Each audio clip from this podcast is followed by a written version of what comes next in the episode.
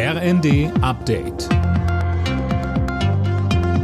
Stündlich neu. Auf den Punkt informiert. Ich bin Silas Quiring.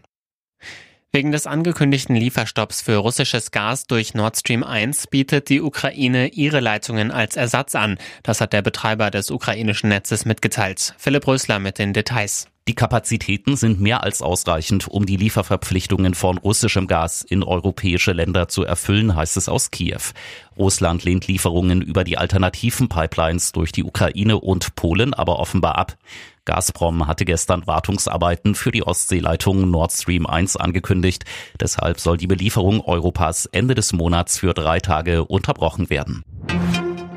Die Abgabefrist für die Grundsteuererklärung wird möglicherweise verlängert. Zumindest denkt Finanzminister Lindner darüber nach. Das hat der FDP-Politiker bei einem Gespräch mit Bürgern am Tag der offenen Tür der Bundesregierung gesagt. Millionen Grundstückbesitzer müssen bis zum 31. Oktober Angaben machen, damit ihre Flächen neu bewertet werden können.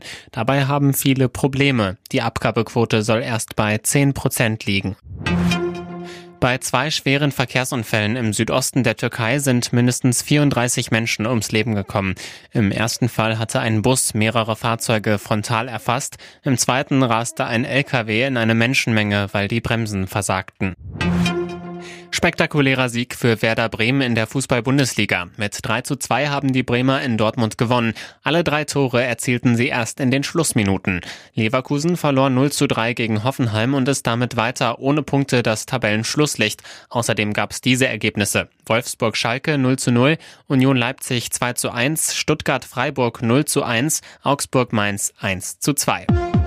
Alle Nachrichten auf rnd.de